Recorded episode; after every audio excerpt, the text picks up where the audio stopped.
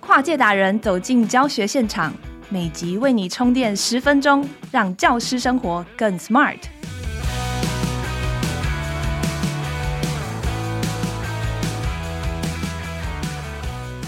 Hello，大家好，欢迎收听翻转教育 Podcast《机智教师日常》，我是主持人诗瑜。今天是老师校园人际沟通术的第三集。那前几集我们邀请到彭川云老师来分享他给老师的一些建议。包含面对其他同事闲言闲语，老师们就是我们可以怎么样去调节情绪，怎么样去应对。那我们一样有来自听众朋友们的许愿，也今天也邀请到资深老师来分享他的经验，从当中我们都能够得到一些不一样的启发。那今天的来宾是童书作家，也是退休国小老师王文华老师，来跟我们分享他的经验。老师好，Hello，各位听众大家好，是玉好，我是王文华。文华老师以往其实比较常受邀分享的主题是阅读啊、童书啊、历史。那今天是第一次要来谈人际关系的主题，我们收到别人的推荐，推荐说这个主题很适合来找文华老师来谈，所以就鼓起勇气，厚着脸皮来找您哦。啊，是。那因为文华老师教书几十年当中，也当过导师嘛，也当过科任，也当过行政，当过教学，其实学校都走过一遭，累积了很多经验。那也愿意今天来跟听众朋友们分享。今天要谈的主题是关于导师和任课老师之间的一些人际互动。有听众提问说，科任老师来向导师投诉班上的学生情况，希望导师能够代替科任老师来出手管理。身为导师该如何拿捏？如果每一科的老师都要导师来管，那导师当然也会很累。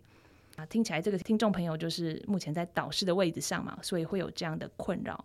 想要请问文华老师，在这个导师跟科任的互动之间，两方有什么特别要注意的原则，或是应该怎么样去立界限吗？嗯，我觉得应该先站在两个角度想啊，呃，我们先站在导师的角度，因为导师对小孩有责任感，然后导师有自己的面子要顾啊。那不管是谁啊，被投诉都会心情很不好。那不一定是科任来投诉哦，比如说行政啊，或是站导护的老师，或者是家长，导师都很容易觉得被侵犯，因为他很有责任感，听到别人投诉自己班的小孩，觉觉得这个是自己的责任。可是导师其实就像刚刚讲的哦，那科任老师在上课，小孩很吵，小孩很不乖。这是我的责任吗？这真的不是我的责任啊！你身为一个授课老师，你在上课的时候学生在吵，那应该就是你的责任呐、啊。毕竟课是你在上，又不是我在上，对不对？我们班的学生在你上课的时候，那问题一大堆，那在我的课不会啊。哦，奖惩要及时，我们常讲这句话。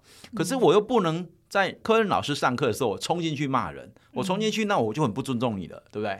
所以中间很难拿捏哈。对，所以切身千千万难哦。最让人无力感就是导师听到科任来投诉，那站在科任端呢，因为我也当过科任哦。可是科任老师他不见得是在跟你投诉，更多时候他在传达他的一种无力感。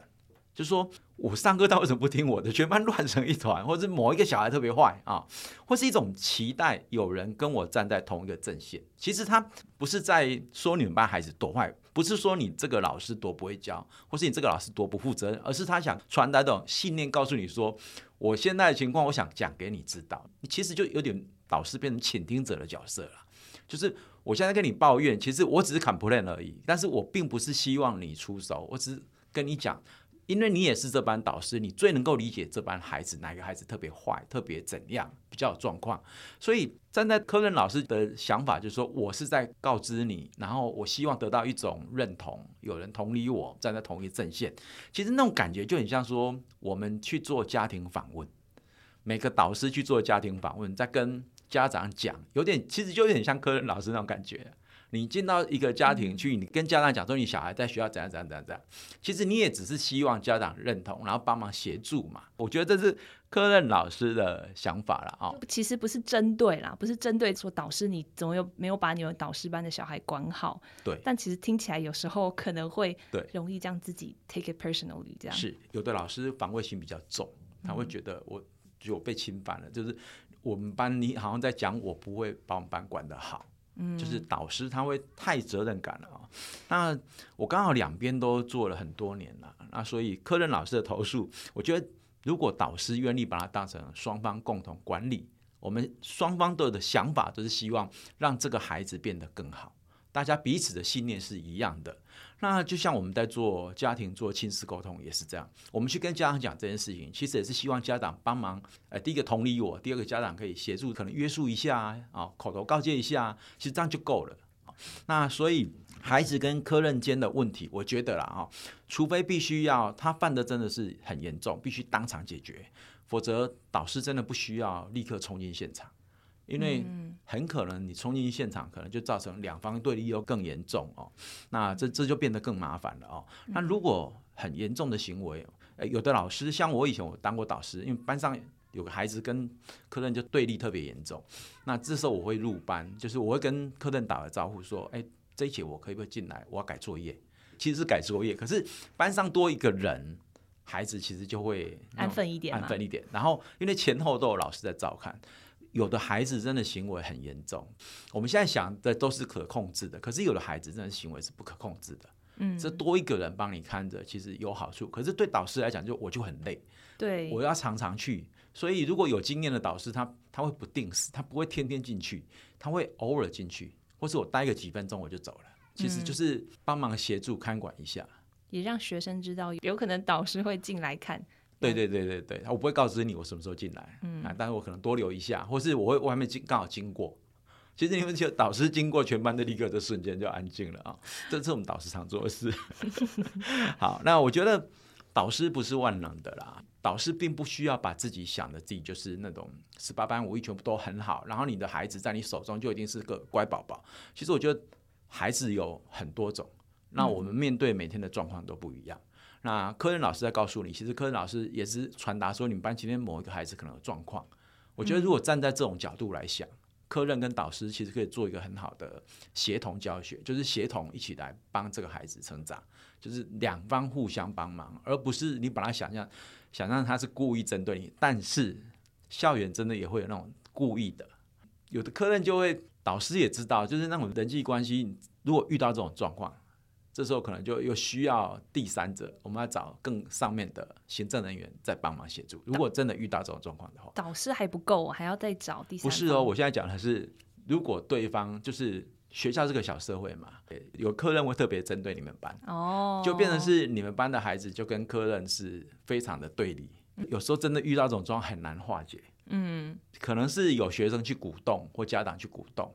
所以师生之间这种沟通不太顺畅，因为我遇过这种状况，就是看过全班小孩故意去针对某个老师，或这个老师他比较呃行为上有点比较特别怎样啊，于是这样就造成一些纷争。嗯，那这种状况如果出现的话，呃，这时候可能就不是导师能够处理，可能我们再找上面的行政协助。呃，我现在讲的是比较极端的例子啦，好啊，可能这个状况可能就是需要呃科任。或是学生这边互相安抚，或者把客人调离啊，这个是另外一个题外话。嗯、我们先讲是一般正常状况之下，我们都可以让导师跟客人互相合作，然后希望让班级变得更好。我觉得这个是最正向的。嗯，是，这是一个通则啦，就是原则性来说，其实。